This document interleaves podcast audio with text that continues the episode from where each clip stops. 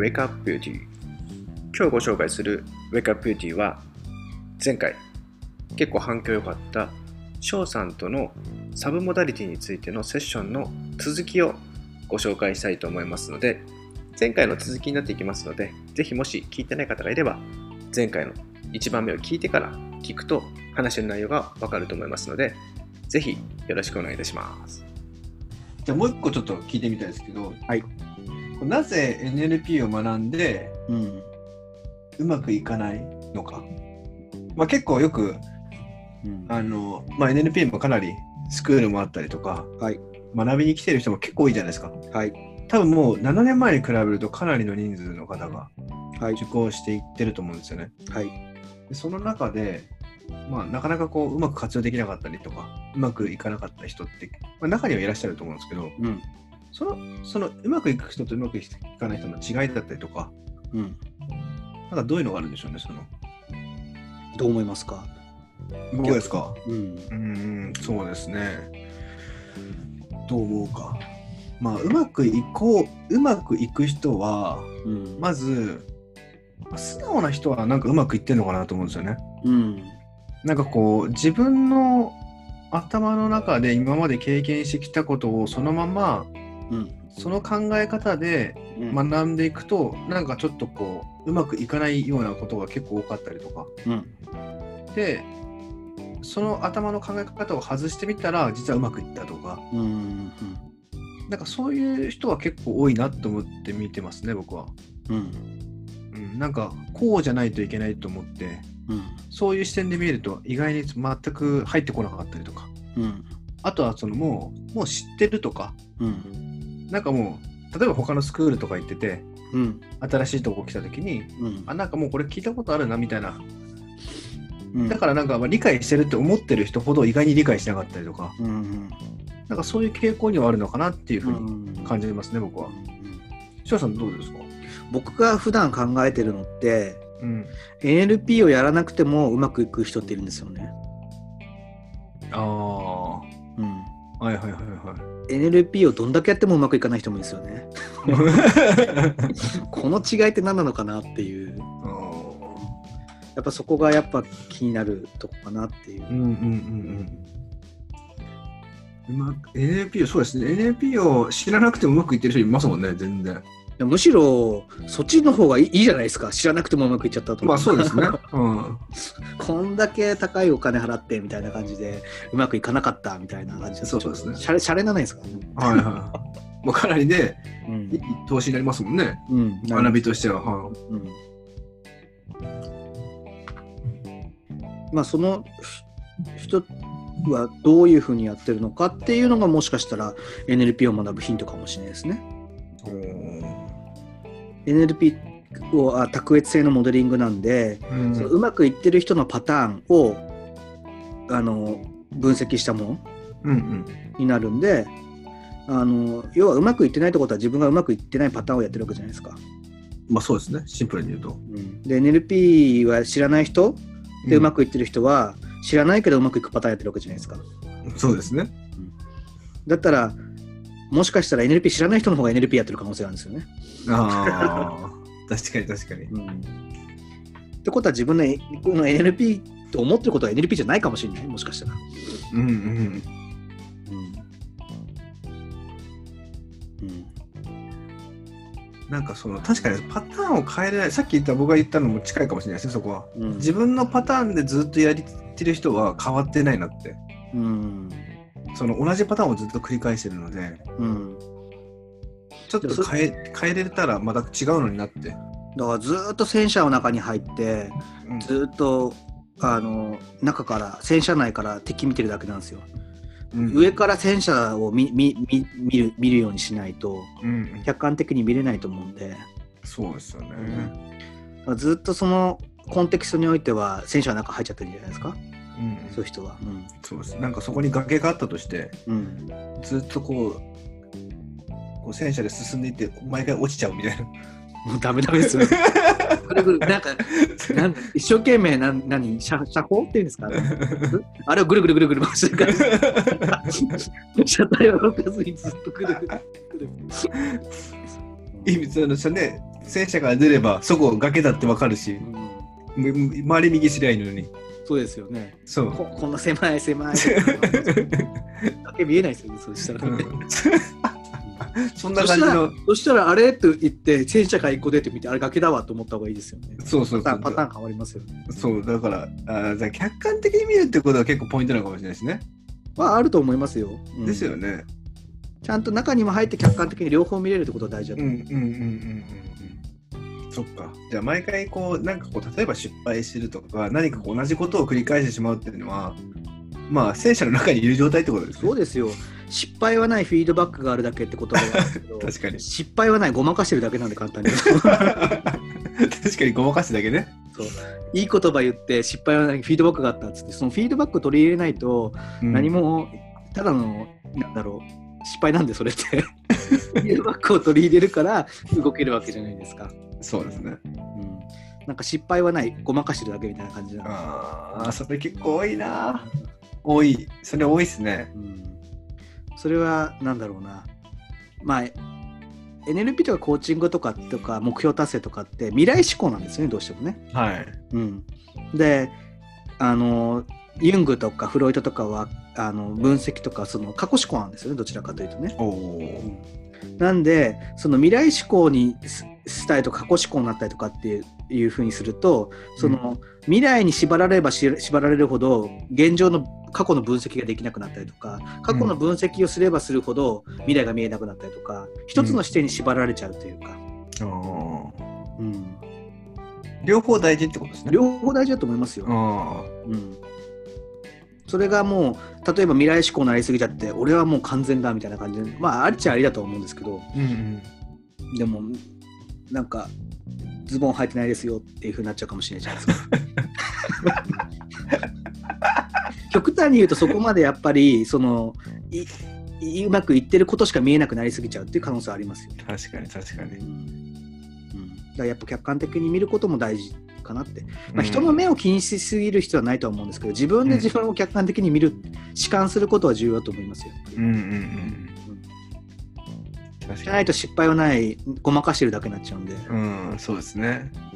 ごまかしてるだけ結構多くないですか？いや、なんとも言えないです。ノーコメントで。ノーコメント入りました。ノーコメント。そうですね。僕は結構ごまかしてるなって思う人結構多いな。うん。見てて。まあ、その場合はフィードバックじゃなくてフィードフォワードの方に変えた方がいいかもしれないですけどね。ああ確かにそうですね。うん。その方がよっぽど建設的だと思うんで。うんでフィードフォワードって翔さんどういうふうにこう簡単に説明するとフィードバックっていうのは起こったことから得ることじゃないですか。うんうん。フィードフォワードっていうのは先に情報を得ることなんで、うんうん。未来、例えば、例えば目標達成とかで言うと、未来どうしていきたいかってことですよね。うんうんうん。フィードバックっていうのは過去どういうこどういう何が原因でこうなったんだろうとかっていうことを学ぶことですよね。フィードうんうんうんうん。うん。うんフィードフォワードですね、うんフィードバックが取り入れられないとフィードフォワードの方がいいですよね。確かにうんフィードバック、ん失敗はない、ごまかしてるだけだったら、まだフィードバックした方がましいですよ、きっと。確かに確かにああそれ結構面白い気づきですねうん人は最善の行動を尽くしているみたいな。うんうんもしかしたら人はいつも同じ行動で失敗しているかもしれないですよ。確かに。うん。でもやっぱそういそういうのはあると思います。よ。でもそれっていうのはむ誰しもあることだと思うんで自分でパターンとして気づいてないだけだと思うんですよ。うん。うん、だからこそやっぱ人がいたりとかフィードバックとかを、うん。とかそのアドバイスを受けたりとかそういうふうにことでやっぱりジョハリの窓のようにあの自分の知らない部分に気づいていくっていうのがあると思うんで、だから人がいるんじゃないですかね。うんうん。うん。だからこれが良くてあれが悪いとかじゃなくちゃじゃなくてやっぱりいろんな人がいるから自分に見えないものが見えてくるっていうのがあると思うんで、うんうんうん。あとはなんかこうフィードバックとかを受けるときによく、まあ、教育の現場とかで上がるのがうん。例えばこの人に言われたら聞けるけどこの人に言われたら聞けないとかっていうのはあるじゃないですかなんか。うん。うん。そういう時ってこうどういうふうにこうその人に伝えてあげたらいいんですかね？まあ、まず聞きたく聞けないなと思った人の話は聞けないですよねだってね そもそもがね。そもそもが もうそれはもう苦だと思う。うんもううんいや僕も無理ですもんだってこの人からフィードバック受けたくないなみたいな、うん。じゃあもうフィードバックをする方の課題が問題だとですね。やっぱり一貫性がないはずなんですよ絶対に。おお。うん、その自分に自信がなかったりとか自分がやってないことうん。をこれですって言われちゃってもちょっとねってうんうんなんだろうなあんまり筋肉質じゃない人から筋トレ習いたくないじゃないですか。うん。ひょろひょろな人とか。な人から 俺めっちゃいいプロテインしてんすよ。お前がやると。まずはお前やってみると。そうそうそう。そそりゃそうですよね。聞きたくないですよね。うん、でそこ そこから始まるんじゃないですかねまずはうね。ん、そっかそっか。うんああ、でもそれ結構気づいてない人多いかもしれないですね。なんで俺の言うこと聞かれんだろうとか、うんうんよくそう思ってる人多いと思うんですよ。うんできてないからですよそうですね。単純にね。単純に。いいっすね。これ多分。NLP, NLP とかじゃないですよこれは。確かに確かに。だって学校の先生とかお親とかが自分できてないのに子供を叱るような感じですよね。そうですね。そんなのに子供言うこと聞くはずないじゃないですかお父さんできてないもんっつって。お父さん、お父さんずっと昼寝してんのに、お前勉強しろみたいな。無理じゃないですかそんなの。無理ですね。それは、うんお前がやるよって感じになっちゃいますもんね。うんうんうんそっかまあでもこれ結構リスナーの方聞いてる方で、もしかしたら自分が言ってる場合もあるし、言われてる場合もあるかもしれないですよね。うんうんそうですよね。うんまずちょっと自分がやるよと。うんまずはでその後に伝え方だと思いますけどね。ああ、そうね。うんまずは自分が変わること。自分がやること。そうですねまずは。まずはね、うんその後に伝え方がもしかしたら違うのかもしれないし、もうちょっと言い方変えたらう。なりますねそれは。伝わるかもしれないし、まあそこはちょっと変えるとこかもしれないですね。うんまあ、そもそもはでも自分がまず変われよと。例えば、うん、毎日100冊って読んでるお父さんがいるとする本を。で子供に本を読めって言い方しても、まあそんなに読みたくないよってなるかもしれないですよね。うんうんうん、それよりかは自分が興味あるものから読んでみなって言い方の方が よかいいみたいな感じがあると思うんで、そうですねう。んわかりやすいですね。言い方ですよねそれは。うんうんまあ、その方がなんか自分の中でこれ読んでみようかなみたいなうん、きっかけが作りやすいですよね。そうですね。ううんん、お父さん100冊読んでてあの読めって言われたらそんな読めないっすよみたいな。なるじゃないですか。そこからは、うん、でも毎月もう5年間ゼロ冊のお父さんに「お前本読め」って言われてもちょっとお父さん本読んでないと思うんだけどなお父さん漫画しか読んでないじゃないかみたいな、えーそうですね。まあそれは子供本投げちゃいますよね。うん可能性ありますね。うん時たまなんだろうなあのあのこち亀あるじゃないですか。こっちからはい。うんこち亀のりょうさんのあの弟はあの確か弁護士なんですよね。えー、そうなんですか？うんでもとんでもない家庭に生まれてちゃんとお勉強するっていう子ももしかしたらいるかもしれないんで、うんうん。うん、でもまあそれは反面教師とされてると思った方がいいかもしれないですよね、うん。まあ、その時はお父さんみたいになるならないように本を読める方がいいかもしれないですね。そしたら。ああ、そうかそうか。お父さんみたいにならないように。本を読めっつって、そうですね。うん。もうその NLP 以前の問題ですね、そこはもうね。えそこはあると思いますよ。でも結構そこも抜けてる人多くないですか？まあそこはもう NLP で教えてないですからねだって、確かに。うん、NLP アプリケーションなんで一応。ああ、そっかそっか。うん、こういう時にどうするとかそういうのもあるとあるとうん思うんで、うんうんプロセスされ化されてるんでどうどうどうよりよく生きていくかは話はしてないんで、そうですね。うんその扱う人の話はしてないですもんね。うん、うん。だから人間の感性はまではあまり言及しないんじゃないですかね。ああ、うん、だから、あの諸刃の剣になるんじゃないですか。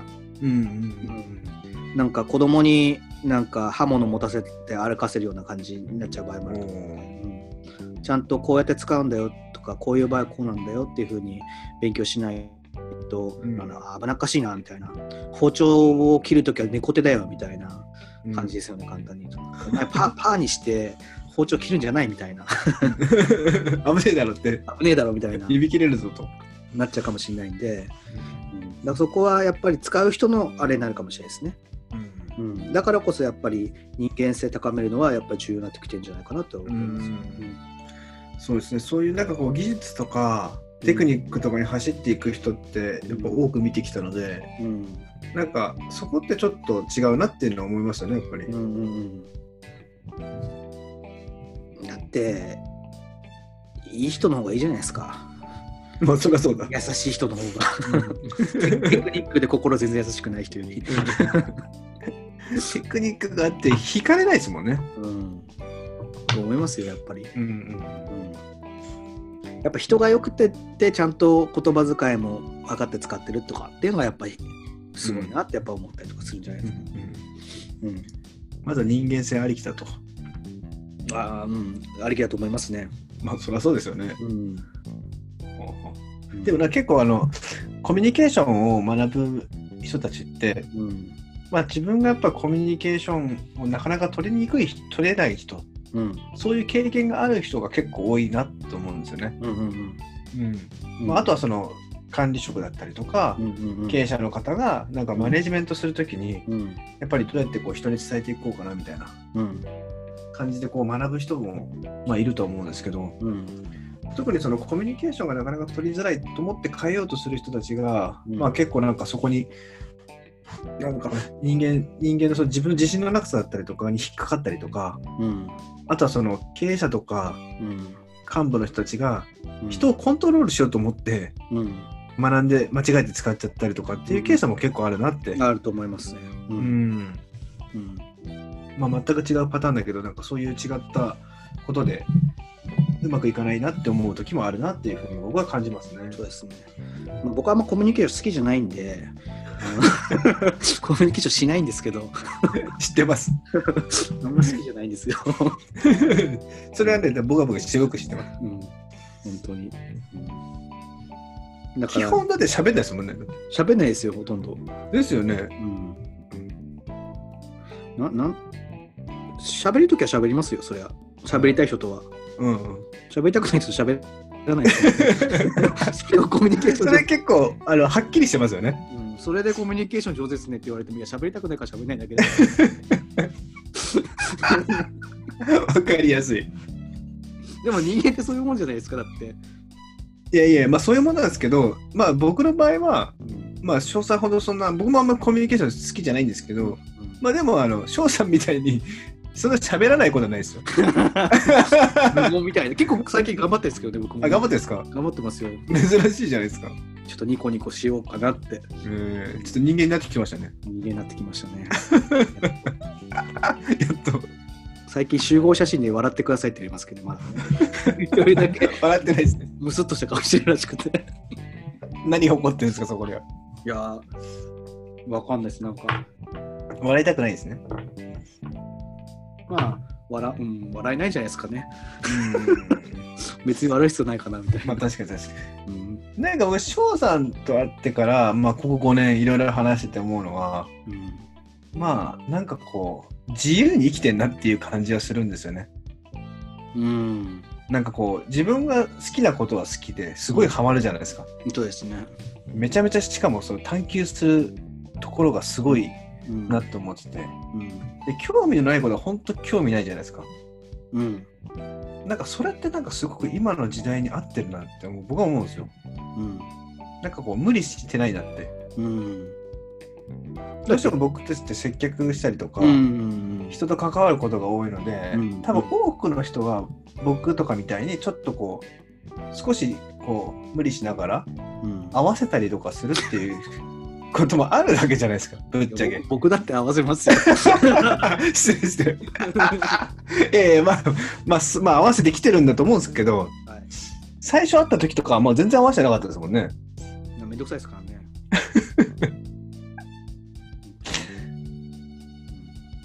どうなんですかねその今のこうそういうこうそういうのにこう障害を持ってる人例えば僕とかみたいにうんすごく気を使ってまあねまあやりたいこともやるけど、まあ、やりたくないこともやらないといけないし、まあ、なんかこう喋る時も、まあ、こう相手のこともちゃんとこう気を使いながらでもこうどっちかっていうと自分がいや喋んなくてもよかったら喋んない方がいいよって思っていけるんだったらすごい楽だなと思うんですよね。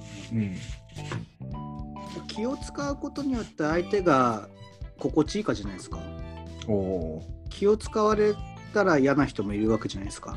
ーああ、うん、なんかに日本語って「気」っていう字多いじゃない多いじゃないですか元気とかやる気とか。うんうんうんうんだからなんかその気の使い方が間違っちゃうとやっぱり、うん、疲れちゃうかもしれないですよねもしかしたら。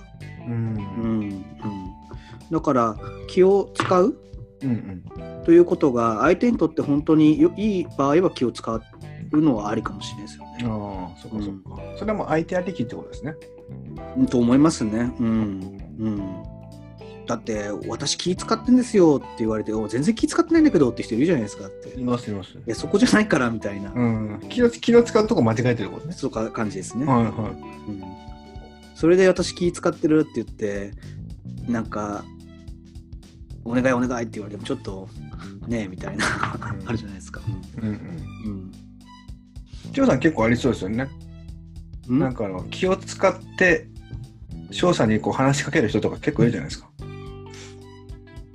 気を使って僕に話をかけてくれる人そう。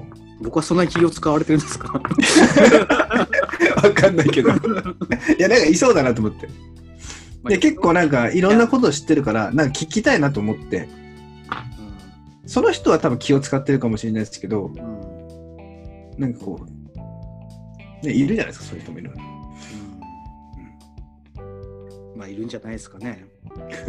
だったら節もあるかもしれないですから、ないかもしれないし。ピーって入れなくちゃいけないかもしれない。あそうですね。これ、これあの P 入んないんです。すみません。すみません。P が入んないんで申し訳ないです、これ。そうです。まあでもなんかそうやってこう、翔さんみたいに、あ、なんかこう、あ話したいなと思った人と話して、まあそうでもないなと思った人はもう話したくないよって、はっきり言えるって結構まあ勇気もいることだと思うんですよね。うんまあいろいろ話してますけど、僕も一応は。他の人でやっぱ喋ってないんですかね。うん、なんか僕は印象はですよ。ふ普段はあんましゃ人と会わないですからね。うんう。ん、なるべく。まあ例えば翔さんと会って話すとも結構2人で話すこと多いじゃないですか。多いですね、多いですね。で複数で会うって言ってもよっぽどじゃないと来ないですね。来ないですよね。うん。でよく学びとか行った時に、まあ、ランチ行こうって時も、まあ、結構同じメンバーで行くじゃないですか。うん。まあ、そんなこう大人数で行くってあんまりイメージないしうん。例えば大人数で行った時でも結構なんか端っこの方でいるみたいなそうですね。だ大変じゃないですか。疲れちゃうじゃないですか。そうなんですよだから疲れるっていうところが多分思ってる人もいるんじゃないかなってうんやめればいいじゃないですか。疲れんだったら。そうですねうん訓練だと思ってやればいいんじゃないですかだから要はいろんな人とコミュニケーションしてその人がどういう世界観があるかっていうのを理解するために話すのはありだと思いますよ。そういう時期訓練で僕は話してる時ありましたよ。あ本当ですか？うん、ありましたありました。この人どういうこと考えてるのかなとか、えうん、こんなこと考えてるのかなとか、自分と全然関係ないジャンルの人と喋って、こんなこと考えてるのかなとかって。うん。うん、とかこういう言葉遣いなんだなとか。うんうんうんううん。ん、そっか。それを訓練だと思って話す時もあったってことですね、ありましたね。えうんー、面白いですね。まあだからちょっと例えば自分が嫌だなと思ったとしてもまあそれが何かの学びだったりとかうん。何か気づきがあるかなと思って喋ってみると。まあ、もちろん嫌な人とは喋らないですけど、まあまあまあ。の気気が進んで、かつ、なんか、どういうこと考えてるのかなっていう人とうんうんうん。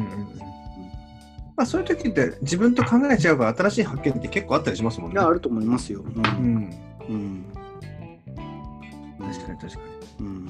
まあ、あとは結構会話の中でかなり気づきが僕はあるなと思ってて、うんうんうん。あると思います、あると思います。うん、例えばよく、まあ、翔さんと、まあ、何回か月何回か会ったりとかした時にうん全然違う話しててすごい僕は気づいたりするわけですよ。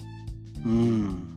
あこういうこととなんか勝手にリンクしちゃったりするんですよね。うんうんうんうん今の仕事とうんうんうん考えてることが全く違う話の中で勝手に自分で自己処理してるみたいな。うんあだから会話ってすごいなんか偶然の一致でなんかすごい面白い発見があるなっていうところを結構ね、気づくんですよね。うんうんあこれって美容業界ってあこういうのがもしかしたら入れるんじゃないかなとかうんうんこういうことって結構うちのスタッフでも多いんじゃないかなみたいな、うんうんうんうんそういう気づきはね結構あるんですよね。うんうんうん面白い。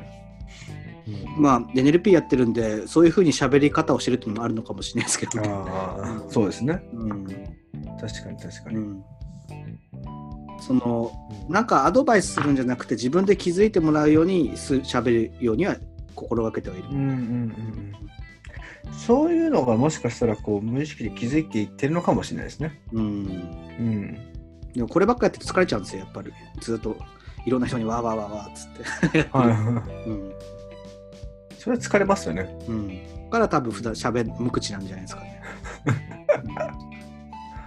うん、でも大大事な時はやっぱ喋るんでそうですね。で、あの、喋り出したら止まんないですよね、結構、翔さん。多分ちょちょ止まんないですもう、止まんないですよね。うんうん、結構ずっと喋りますもんね。ちょっと喋りますね。うん、多分他の人から見たらすっげえ面白い光景だなと思うんですよね。どういうことですか？翔さんがずっとなんか喋ってるみたいな。喋んないやつ。何？言ってんだろうとかね。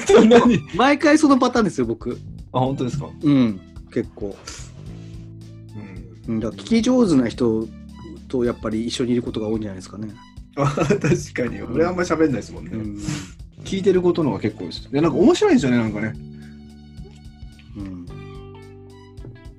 ゃあちょっとサブモラリティの話に戻りましょうか。話がだいぶ脱線したので。サブモラリティ、最後はあの、匂いとサブモラリティっていう、よいとサブモダリティそう、難しい話ですね難しい話ですが。実はそのテーマ何も考えないで書いたんですよねあ、本当ですか？匂いとサブモラリティ。でも最近あの匂いってものすごいやっぱ重要だなっていうふうに感じてますね。うんあのーその五感っていう中でどうしても NLP やってると V に偏りすぎちゃう場合があると思うんですよ。はいはい。うん、映像を書き換えるとか。うんうん、でも人によって V が強い人もいれば A が強い人もあ視覚が強いし強い傾向がある人もいれば直角が強い傾向の人もいるしみたいなのがあると思うんで、うん、でもワークが結構サブモダリティで V に偏るビビビジュアルに偏りすぎてしまってる、うん。うん、時にやっぱり匂いとか例えば味覚とかそっちの方もやっぱ重要なんじゃないかなっていうふうには最近思い始めてて。うん。その最近思い出したきっかけとかなんかあるんですか？匂いと。匂い。VAKOG 全部なんか介入方法知りたかったんですよ。へだから V と A は NLP でよく使うし K はアンカリングで使うけども味覚の NLP ってないなとか。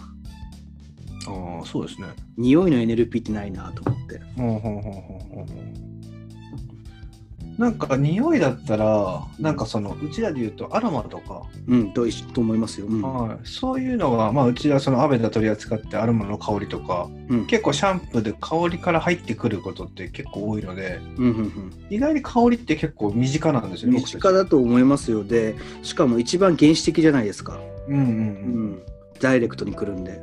そうですね。そんなは何日もお風呂入ってない人臭いですよそりゃどういうこと？っていうのやっぱ関係してると思うんですよね。うんうんうん。だから香りのある生活っていうのも一つありなんじゃないかなって。んそうですね香りとか。結構音と香りは結構リンクさせますね。共感覚ってことですね。はうん、あい。りがとうなんかその方がより深くうんイメージが変わったりとか、うん感覚が変わったりするとか変わったりするので、うんうん音だけよりも香りと音をセットにさせたりとか。うん味覚ってどうなんだろうな、味覚。うん毎日蒙古タンメン中本を食べたら体壊しますよ、それは。あ、でも味覚って言ったらもうコーヒーかもしれないですね。うん。なんかコーヒーって僕もしかしたらそのアンカーとか入ってるかもしれないですね。うんうんうん、ちょっとこう集中したい時とか、うんリラックスしたい時とかにコーヒー飲んだりとか。うんなんか昔検索してみれば出てくるかもしれないですけどハリネズミに甘い汁を吸わせるっていう甘い液体を注射であげるなんか動画があったんですよ。はいはいそしたらは開けた瞬間にハリネズミがめっちゃ美味しいって顔して、マジですか？うんだからその甘甘いものを摂取するとやっぱ気持ち変わったりとかするってねやっぱあると思うんですよ、ああ。うんうんうんちょっと僕沖縄行ってたんでゴーヤチャンプルーとか苦いなと思ったけどうんうん。この苦さもいいなとかと思ったりとかしたって、うん。うんだからそういうふうにその味覚とか嗅覚とか結構忘れがちなところもやっぱりうん。大大事にしてもいいんじゃないかなっていうう、ん。思い始めて匂いとサブモダリティみたいなうんうんうん。あと美容にものすごい関係すると思うんで、そうですね。うん美容は本当に匂いってすごくあの身近なんですよねやっぱり、うんすごいリンクします、うんうん、やっぱシャンプーとかの香りとかあの美容室入ってきたの香り？うん。がなんか昔は僕はパーマ液の匂いがすごく美容室ってイメージだったんですよ。うんうんそれがアメダを取り扱ってから、アロマの香りが美容室っていうふうに変わりましたもんね、ねあとはその例えば化粧品フロアとかを歩いてると、うん。よくあのお香の香りとか、うんうんアロマの香りとかがするところの、サロンのショップのイメージがすごい湧いたりとか。うんうんなんか香りがしゅした瞬間にそこのなんかアロマキャンドルのイメージが出てきたりとか。うんうんすごいそういう風に変わるので香りってやっぱすごいビューティーにはすごくリンクしてるなって思うんですよね。でちょうど僕あのアロマテラピはい。ーのあの勉強をこの前ししてきて、あ、そうなんですか？うん、あの引用語行はい、いいよ、いいよ。のアロマをちょっと勉強してきてはい。これを嗅ぐとちょっと怒りが取れるとか。これを、えー嗅ぐとちょっと悲しみが薄れるみたいなとか。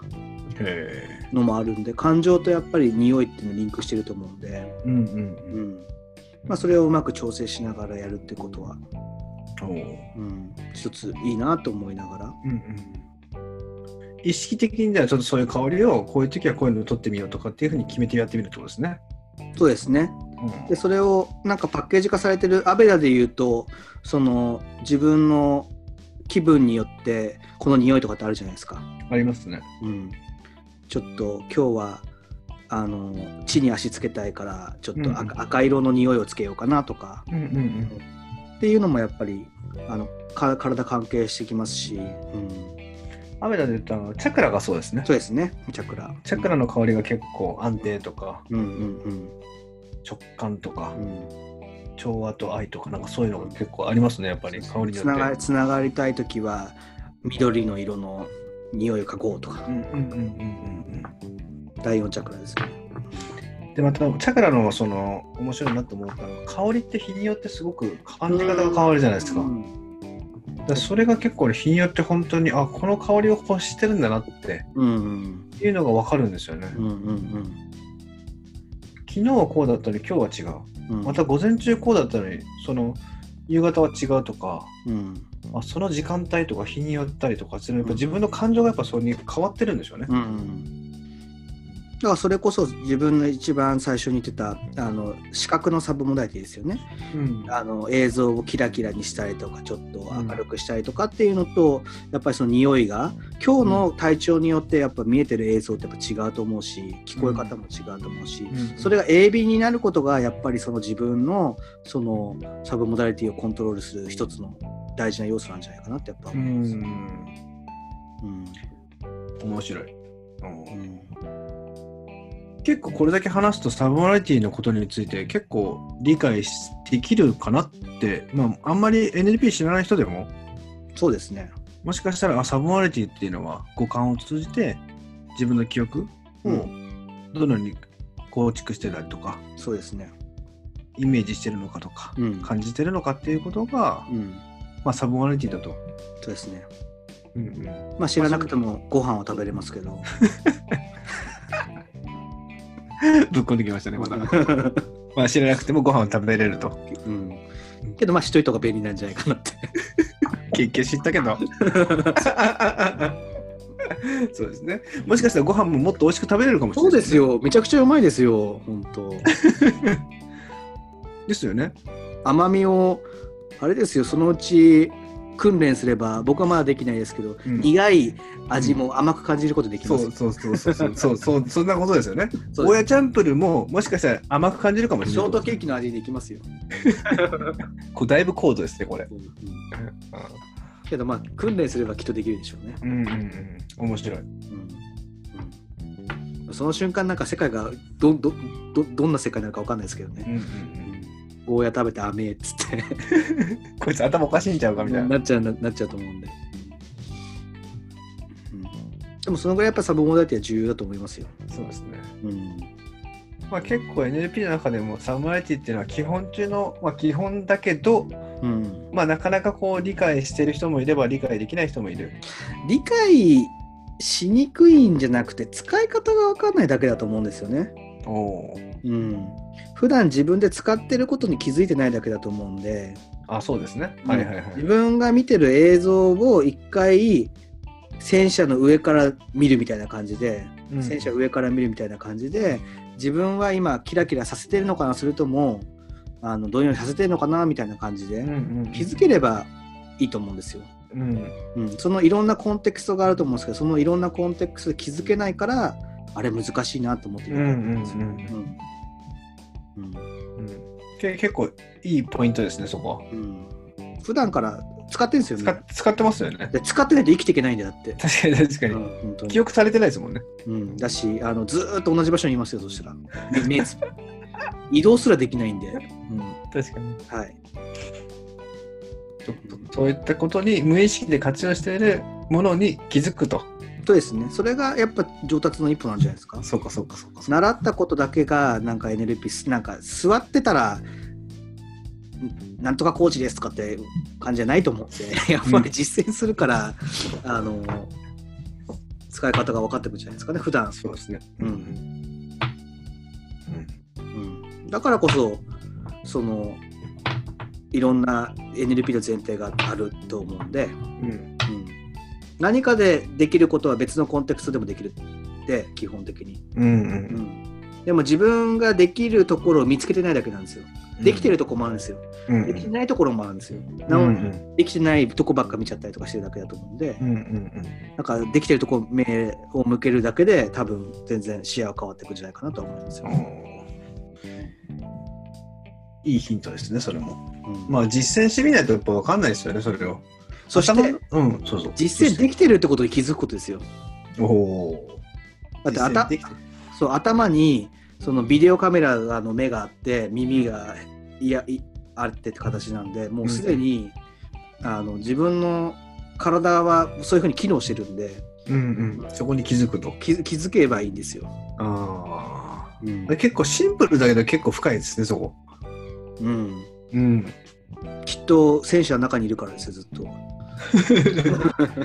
先生のドア開けて出てこいと。出てきて自分の構造どうなってるのかなって思ったりすると、うん。あ戦車ってこんな感じなんだなっつって、うん俺ずっとしゃあのて何ほ大砲のとこぐるぐる回したぜみたいな感じで分かると思うんで、うんうんうんそれが分かるとあ自分普段から使ってるんだなと思うとあじゃあこの時にはつこれの使い方間違ってるんだなって分かるとちょっとこういうふうにしようかなと分かってくるというか。うん。うん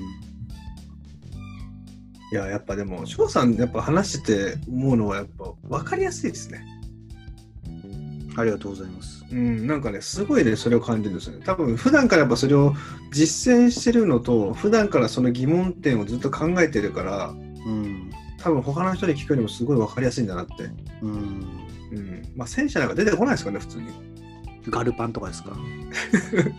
ガルパンは確か全12話か11話どっちかですよ。そうなんですか？劇場版もやってるんでぜひお願い うちの地元なんで。あの番ですか？地元が近いです。地元のアニメなんですよ、実は。ん。そうなんですね。うん、全然興味なかったですけど、見たら結構面白かったんで。えうんヒーローズジャインでしたよ。そうなんですか？そう。ヒーローズジャーニー。すげえな。何でもリンクしますね、そこは。そうですよ、本当に。あアニメ見るためにわざわざ脚本術とか読みましたからね。ーマジっすか？読みました、読みました。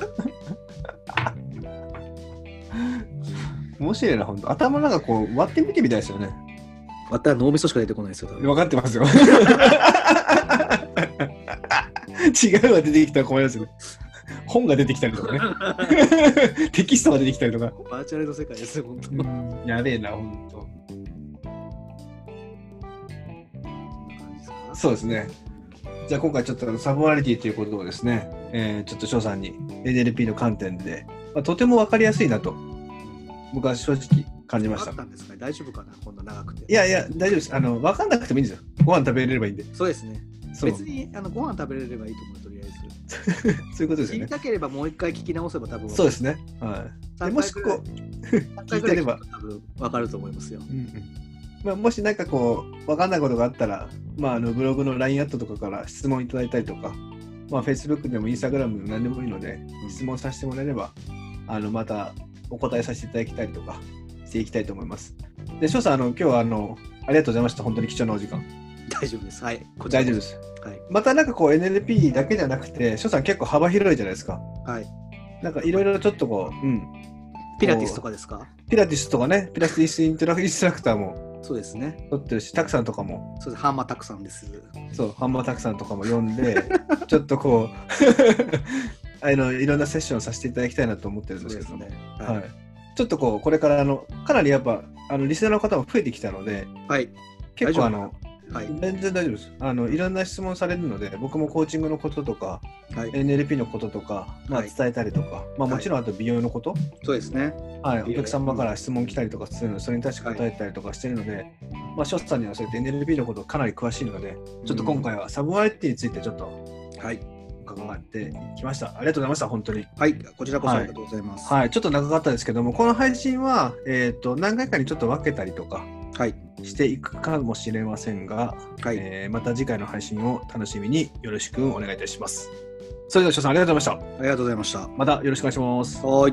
はいお疲れ様です。はい、お疲れ様です。ありがとうございます。